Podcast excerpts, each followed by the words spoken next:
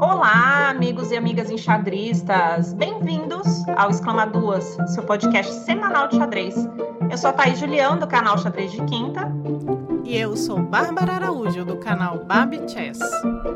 Toda semana você fica sabendo das principais notícias do xadrez no Brasil e no mundo, além de conteúdos enxadrísticos criados exclusivamente para o formato de áudio. Vamos lá? Babi, mais uma semana por aqui. Sim, estamos de volta. Exclama Duas Podcast semanal. Vamos falar para o pessoal quais são os assuntos de destaque dessa semana? Vamos sim.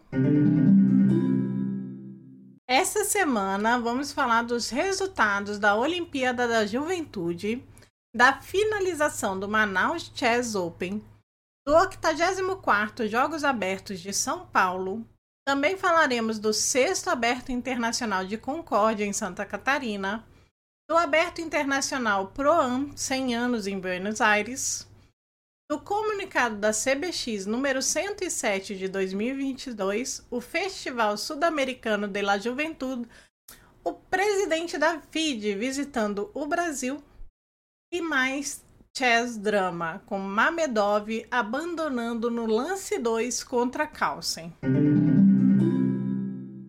Nós comentamos, não no episódio da semana passada, mas no anterior, sobre a realização da Olimpíada de Xadrez Sub-16 na cidade de Nashivan, no Azerbaijão, que então foi concluído no dia 10 de outubro. Foi um torneio realizado no sistema suíço em nove rodadas e contou com a participação de 34 equipes de 22 países. A grande campeã foi a equipe da Turquia, que iniciou a competição como a quinta colocada no pré-ranqueamento, mas que teve um desempenho bastante impressionante como equipe. Em termos de resultados individuais, o destaque fica para o tabuleiro número um, que foi o mestre feed Eray Kilik, que simplesmente ganhou todas as suas partidas. Além disso, o mestre feed Hassan Selik e o mestre feed Tahram Nozak também tiveram um resultado muito bom individual, que com certeza foi importantíssimo para a Turquia ganhar essa competição por equipes, que foi então um resultado de 7,5 em 8. Com isso, então, a Turquia foi a grande campeã. E se você quiser saber mais detalhes desse evento que reuniu jovens de vários países do mundo, é só ir lá conferir no site da FIDE o link para o site oficial do evento. Como falamos na semana passada, terminou no último domingo o Manaus Chess Open. O grande vencedor foi o GM Renato Quintiliano, que fez 7 pontos e meio em 9. Seguido por Sandro Mareco com a mesma pontuação, mas pior desempate, e em terceiro lugar o GM Evandro Barbosa, que fez 7 pontos. No Super Blitz, deu novamente o GM Quintiliano com simplesmente 9 pontos em 9 seguido pelo GM Iago Santiago e o mestre nacional Everson Araújo. Nós tivemos a conclusão dos Jogos Abertos do interior de São Paulo, que esse ano foi realizado no litoral, na cidade de São Sebastião. Nós falamos um pouquinho aqui é, sobre a importância né, dessa competição para mim, particularmente, que eu sempre joguei esses jogos, é, é um, uma competição bastante tradicional, né, para os jogadores que são de São Paulo, mas não apenas, né, porque a competição permite a participação de atletas de várias localidades do Brasil e também do exterior. E nós tivemos então a conclusão dessa competição por equipes com os seguintes resultados. No masculino livre, São José do Rio Preto confirmou seu favoritismo, uma equipe liderada por Luiz Paulo Sup, número um do Brasil, e venceu então tranquilamente a competição na categoria masculino livre. Já no feminino livre, São José do Rio Preto também confirmou seu favoritismo, já que era pré-ranqueada número um, em uma equipe bastante forte, liderada então por Vitória Ramilho. No sub-21 feminino, São Caetano do Sul foi a campeã, na semana passada, nós falamos aqui que eu tive uma imensa dificuldade de identificar no Chess Results qual era a pré-ranqueada número um, e por incrível que pareça, essa informação segue obscura no site do Chess Results, mas pelo menos sabemos que a campeã na categoria sub-21 feminino foi então São Caetano do Sul. E no sub-21 masculino, São José dos Campos também confirmou seu favoritismo na equipe liderada então por Enzo Federzoni. Se vocês quiserem conhecer todos os detalhes dessa competição, é só colocar na busca do Chess Results Jogos Abertos do Interior 2022. Terminou o sexto Internacional de Concórdia, torneio com 16 mil reais em premiação que foi realizado entre os dias 12 e 16 de outubro. O vencedor do torneio, com 7 pontos e meio e melhor desempate, foi o mestre internacional César Umetsubo. Em segundo lugar, ficou o mestre FIDE Charles Gauch, que também fez 7 pontos e meio, e o terceiro lugar foi o grande mestre Cubas, que fez 7 pontos. O destaque feminino foi a Julia Rodio, que terminou em 11 lugar com 6 pontos, num torneio excelente e que inclusive empatou com o mestre internacional de Berardino. No Blitz, quem venceu foi o mestre internacional de Berardino com 8 pontos e meio em 9, seguido do mestre FIDE Rian Caetano com 7 pontos e meio, e em terceiro lugar ficou o Pedro Henrique Constantino com 7 pontos. O Pedro Henrique fez um torneio excelente, ganhando 92,4 pontos de rating. A Julia Rodio também se destacou no Blitz, fazendo 6 pontos e meio e terminando na sétima colocação. O Exclama Duas Podcast conseguiu uma declaração da Julia Rodio sobre o torneio dela em Concórdia. Vamos ouvir? Olá galera, meu nome é Júlia, eu sou enxadrista há 16 anos e hoje eu vim compartilhar com vocês um pouco de como foi minha experiência no sexto torneio internacional de xadrez Concorde, que aconteceu de 12 a 16 de outubro, contou com a presença de 80 jogadores e foi disputado em 9 rodadas. Nessas nove rodadas eu tive a oportunidade de jogar com jogadores fortes do cenário xadrístico brasileiro, podendo ter destaque para o mestre FIDE Charles Gauch, mestre FIDE Rian Wesley Caetano e também joguei com o pré-ranqueado número 1 um do torneio, o mestre internacional Diego de Berardino. Na partida com o Diego, confesso que eu não tinha muitas expectativas, né? Eu até fiquei um pouco chateada com o emparceramento por ter sido puxada por ele, porque havia um monte de pessoas com a mesma pontuação e eu acabei sendo escolhida de jogar com o Diego. Então fui para a partida sem grandes expectativas a gente acabou entrando numa variante da siciliana, em que ele sacrificou um peão por conta do. para ter compensação no desenvolvimento. É aquele pensamento, né? Eu vou perder. Provavelmente eu vou perder de qualquer jeito, então pelo menos eu vou falar que eu fiquei com um peão a mais. Então eu acabei aceitando o peão sacrificado pelo desenvolvimento, e logo na sequência ele caiu em um golpe tático que eu acredito que ele não tenha visto, em que eu consigo ganhar o segundo peão. Porém, na posição ele ainda tem bastante compensação pelo desenvolvimento. Uh, a partida decorreu, eu consegui resolver meus problemas, tirar meu rei de centro e conservar os dois peões de vantagem. A gente acabou entrando no final, que no apuro de tempo eu acabei devolvendo um peão, e a gente entrou num final de torres, onde eu tinha dois peões e uma torre, ele também, dois peões e uma torre. Porém, eu tinha um peão passado que estava apoiado pelo meu rei e que provavelmente eu conseguiria promover aquele peão. Porém, ele ficou me dando umas sequências de cheque e eu aceitei entrar na repetição e a gente acabou empatando a partida. Aí no final da partida ele foi comentar comigo que aquele final provavelmente eu ganhava e ele me explicou que eu conseguiria esconder meu rei do cheque e ele não tinha como evitar a promoção do meu peão. Uh, fiquei um pouco chateada, né, por não ter tentado vencer aquele final. Acredito que faltou um pouco de confiança, porque sempre que a gente tá jogando com uma pessoa forte e a gente vê a possibilidade de um empate, a gente aceita. Mas provavelmente naquela posição eu conseguiria arrancar algo além de um empate. Mas de toda forma foi um resultado que eu considerei muito bom, né? Foi muito expressivo. Eu acredito que eu tenha feito um bom torneio, recebi vários elogios, inclusive, e fico feliz pela partida realizada, pelo torneio que eu fiz. Acabei ganhando feminino, ficando na frente da WGM da Carla. Também teve torneio de Blitz no, no sábado de manhã, que foi no meio do torneio internacional. No torneio de Blitz foram nove rodadas, na última rodada eu estava em terceiro. E de novo foi puxada pelo Diego.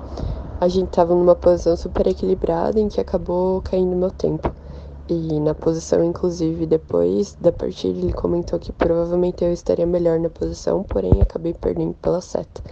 E aí, perdendo a última partida, eu fiquei em sétimo no geral, mas também fiz um bom torneio, saí ganhando o rating feed e acabei vencendo o feminino. Então, foi um torneio que eu joguei sem muitas expectativas, porque foi um torneio que eu joguei em casa. E normalmente, quando a gente joga em casa, a gente desfoca um pouco do torneio, porque não tem aquele clima do torneio. Eu tava jogando e trabalhando ao mesmo tempo, então inclusive teve rodada que eu saí para trabalhar, depois voltei para jogar a rodada da noite. Então acaba perdendo o foco de quando você viaja apenas para jogar o torneio, né?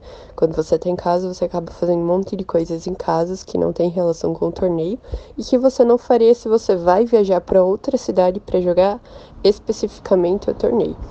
Então, foi um torneio que eu joguei sem expectativas e acabou sendo muito bom. E, inclusive, tinha cogitado não jogar, porque eu também estava ajudando na parte da organização. Mas, como a gente tem o JASC daqui um tempinho, eu optei por jogar para servir como forma de treinamento. E, felizmente, eu consegui fazer um bom torneio, sair com um saldo positivo. E com esse empate aí que eu vou guardar para sempre com o de Berna. Então é isso. Eu agradeço a Babi pelo convite e por estar participando desse podcast. Nós tivemos a conclusão desse torneio que estava em andamento na cidade de Buenos Aires, o Aberto Internacional Pro-Am 100 anos da Fada, que como a gente disse, né, é a Federação Argentina de Xadrez.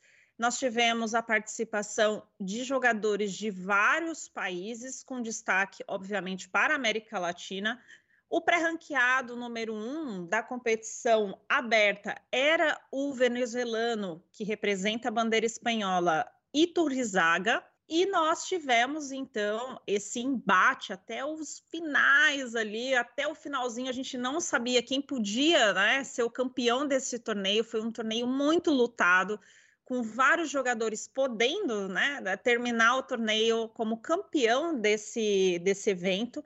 E ao final, então, nós tivemos é, a vitória do grande mestre paraguaio Axel Bachmann. O Exclama Duas Podcast, inclusive, já conseguiu né, falar com o Axel Bachmann na ocasião em que ele venceu um torneio em Florianópolis esse mesmo ano. Ele então terminou a competição com sete pontos e meio e melhor desempate. É, o Alan Pichot da Argentina e o Neuros Delgado, que é cubano e representa o Paraguai, também terminaram com sete pontos e meio, mas com pior desempate. O destaque foi, sem dúvida, né, o Cricor Meriktarian, que chegou né, na última rodada com chances de ser campeão do, do torneio ele fez sete pontos e acabou ficando na sexta colocação. O Fier também é, teve um excelente desempenho, seis pontos e meio, ficando na décima posição.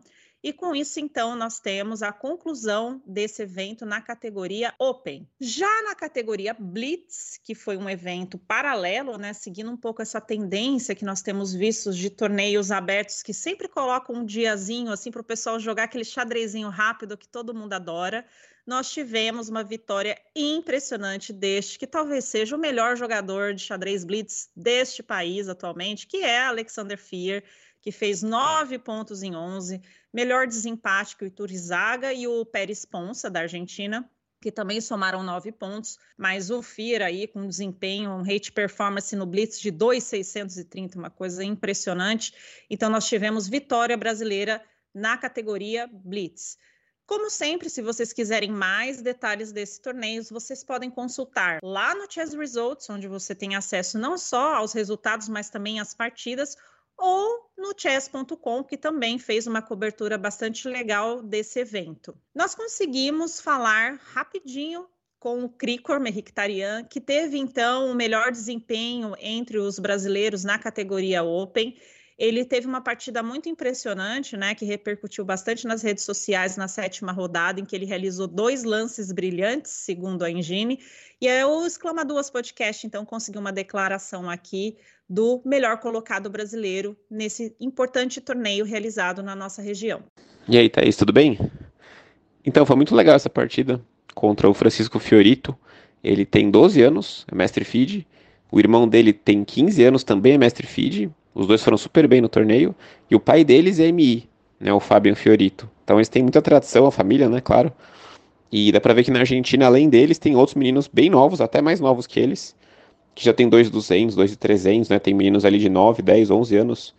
É muito legal como eles se destacam desde muito pequenos e se dedicam também, né? Não é só questão de se destacar, para chegar nesse nível tem que tem que ter bastante disciplina, de seriedade desde bem novo. Né?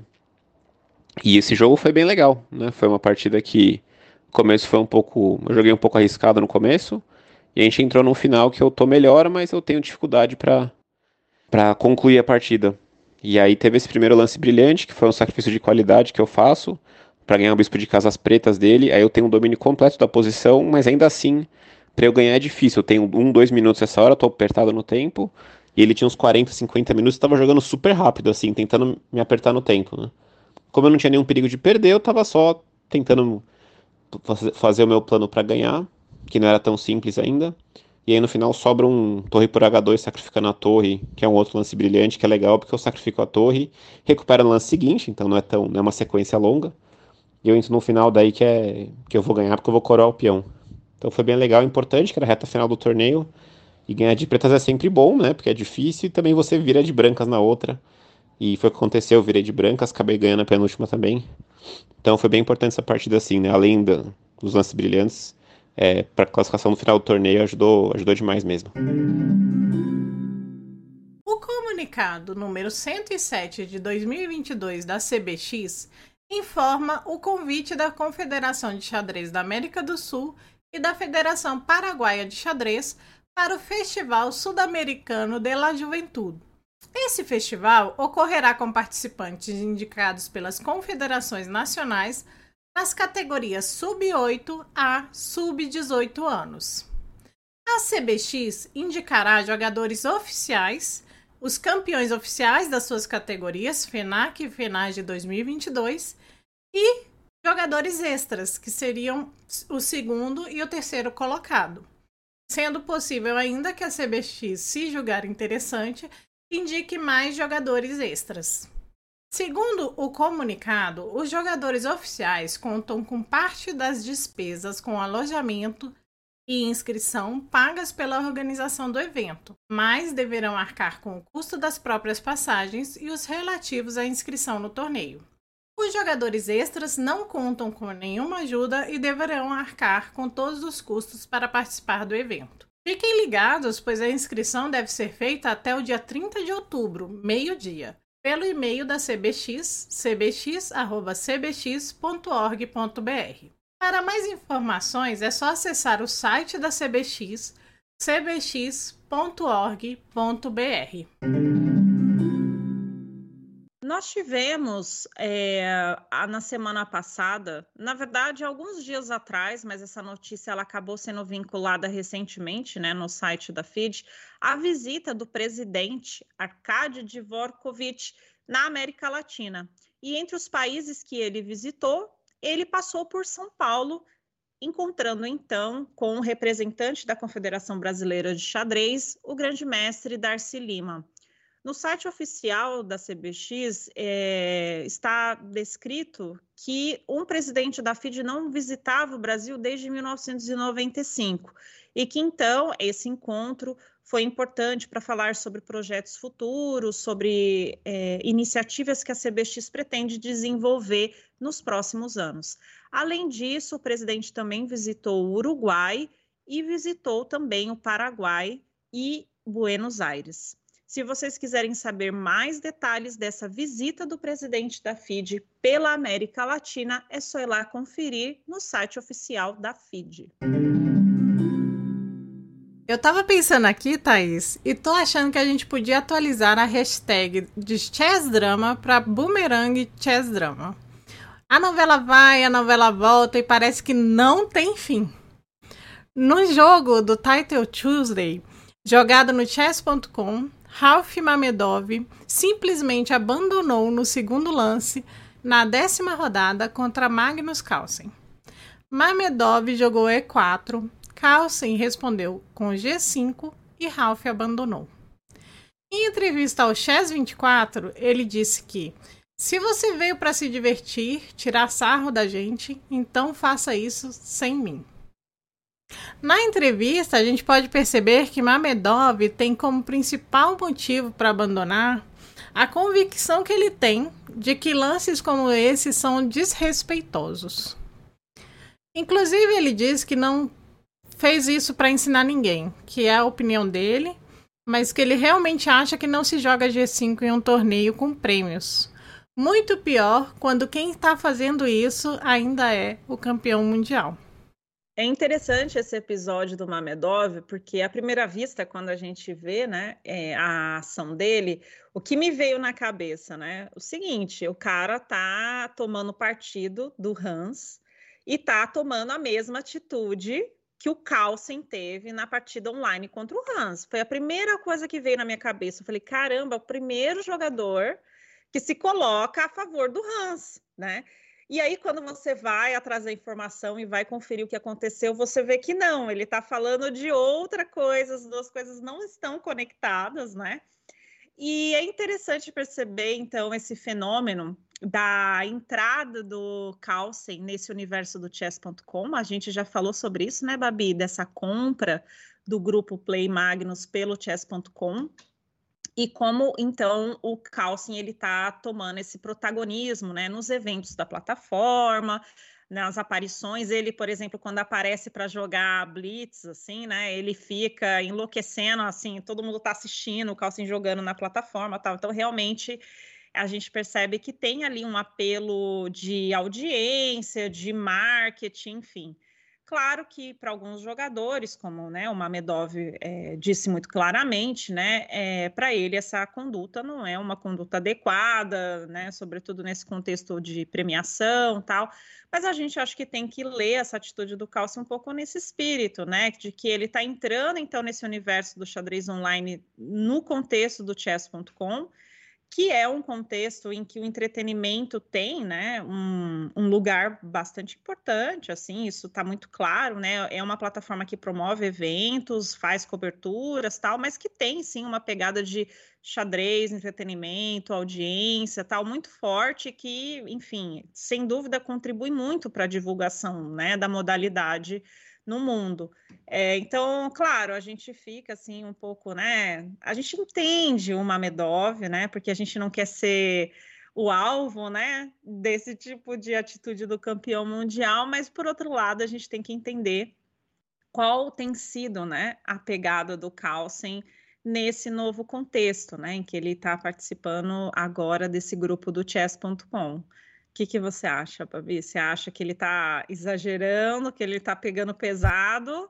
Ou a gente tem que ver o Calcin aí com um novo olhar, né? Um olhar mais leve e menos de campeão mundial? É. Eu pensei no Boomerang até por essa questão, assim, dele ter citado que o Carlsen não faria isso num presencial e que ele está fazendo online. Então, meio que ele colocou em xeque aquela posição do Carlsen de que ultrapassa tanto no tabuleiro, no presencial, quanto no online são a mesma coisa. Aí ele quer perguntar por que, que é que a parte ética não é a mesma coisa no online e no presencial. Acho que ele colocou um pouco disso, assim. Porque o Carlsen, quando ele pega essa pegada de que não, gente, vamos colocar as coisas como se estivesse jogando um presencial. Por que, que no online agora, nas atitudes dele, ele não tá fazendo a mesma coisa, né? Mas tá cobrando dos outros a, essa, essa questão. Então, acho que ele deu sim uma cutucada nessa questão, assim.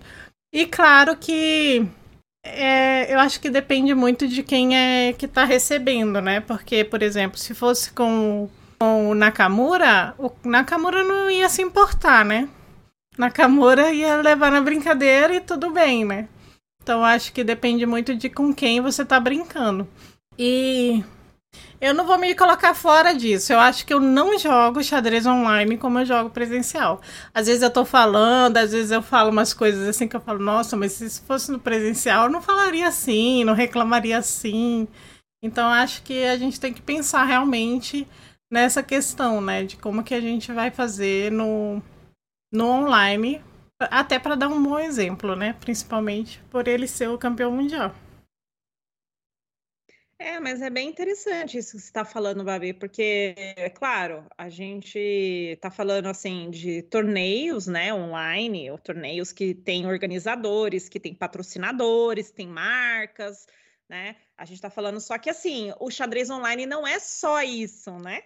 E quando ele joga o Title Tuesday dessa maneira, talvez ele esteja comunicando um pouco isso. Tudo bem, o Title Tuesday é um torneio que só jogam titulados e se pressupõe que o jogador, quando ele é titulado, ele já está num nível né, de profissionalismo e de compromisso ético com a modalidade tal diferente da maioria dos jogadores. Mas é interessante a gente pensar se de repente a gente vai, a gente que sempre falou, né, assim, o xadrez online vai virar uma modalidade exclusiva, né? Eu brinco que quando a gente entrar lá no nosso perfil da feed, vai estar tá lá nosso rating standard, nosso rating rápido, blitz e vai estar tá o online. Muito em breve, vai ter uma quarta caixinha ali do rating online mas é interessante perceber que talvez dentro desse próprio universo online, né, exista é, abordagens diferentes, né? Então, no caso do Title Tuesday, que é um evento promovido pela plataforma, que tem essa estratégia de comunicação e divulgação e promoção do jogo que envolve entretenimento de uma forma bastante forte, bastante importante. Talvez seja isso a comunicação que né, que se queira passar ali. Como você mesmo disse, se esse mesmo episódio acontece com o Nakamura e ele tá fazendo uma live, nossa, isso ia virar trend topping, assim, né? É, assim, não tem trend topic, assim, total. Por quê? Porque como teve aquele episódio, né, dele jogando Rei E2, tal, não sei o quê, que muita gente achou legal, muita gente achou que não tinha nada a ver, enfim. Mas é um pouco nesse, nesse aspecto, né? Então a pergunta, né? Continuam as perguntas, né, Babi, sobre a questão ética no xadrez. Como é que a gente vai fazer, né? Como é que a gente vai conciliar esse universo online com o universo competitivo e como esses jogadores, o que, que a gente espera desses jogadores em termos de conduta. Enfim, a gente cada vez mais questões e questões e questões aparecendo. Sim. É, o esportes, né? Em geral, ele é muito assim, zoeiro, né? Vamos dizer assim, né? E talvez só o xadrez chegou sem ser zoeiro, né? Querendo não ser zoeiro, mas acaba que fica sendo também, né? Então, eu acho que vai ser difícil encontrar esse equilíbrio, assim. Acho que vai ser difícil a gente encontrar uma unanimidade, né? Do que pode e do que não pode ser feito no xadrez online. Porque ele simplesmente chegou, né? Antes ele era uma coisa assim muito. É, você jogava ali na sua casa, ninguém via você jogando, né? E agora ele chegou de vez e ele chegou sem, sem explicar como que ele vinha. E ele foi se moldando de acordo com a realidade, né? Mas vai ser difícil a gente decidir o que que pode e o que que não pode, eu acho. Muito se fala sobre o xadrez para desenvolvimento global do ser humano. Mães e pais ficam em polvorosa quando o assunto é desenvolver habilidades como concentração, raciocínio, tomada de decisão, pensar antes de agir. Sabemos que o xadrez é um dos muitos instrumentos que podem nos ajudar a desenvolver essas habilidades. Mas hoje não vamos falar dos benefícios do xadrez para crianças, mas sim da sua utilização terapêutica e social no âmbito dos presídios. Essa semana aconteceu o segundo campeonato intercontinental para presidiários da FIDE, um evento que iniciou ano passado e agora em 2022 saltou de 41 equipes em 2021 para 85 equipes. O torneio faz parte do programa Chess for Freedom, que é uma parceria da FIDE com o gabinete do xerife do condado de Cook. O projeto visa ajudar os presos a se socializar e também se reintegrar à sociedade após a libertação. O Brasil participou com uma equipe do Espírito Santo, que é pioneira nesses eventos. O evento foi transmitido no canal do YouTube da FIDE e foi realizado no chess.com. Li hoje o TCC do Leandro Biali Cardoso. O trabalho é uma investigação sobre a possibilidade do uso do xadrez como ressocialização e de também remissão da pena de presos. Cardoso cita os diversos locais onde o xadrez já foi aplicado tendo projetos em vários estados do país, como Espírito Santo, Mato Grosso do Sul, Pará, Pernambuco, entre outros. Ele também apresenta alguns relatos de reeducandos sobre o projeto. Muitos deles citam que o xadrez ajuda a exercitar a habilidade de pensar antes de agir. São relatos bem bonitos e um me chamou a atenção. A reeducanda Andréa da Silva diz que, abre aspas, quando alguém é preso, deve aproveitar de forma intensa os projetos que lhe são oferecidos no contexto prisional. Pois assim, a pessoa percebe que não está totalmente excluída da sociedade e que a sociedade quer que tal pessoa possa voltar e melhorar.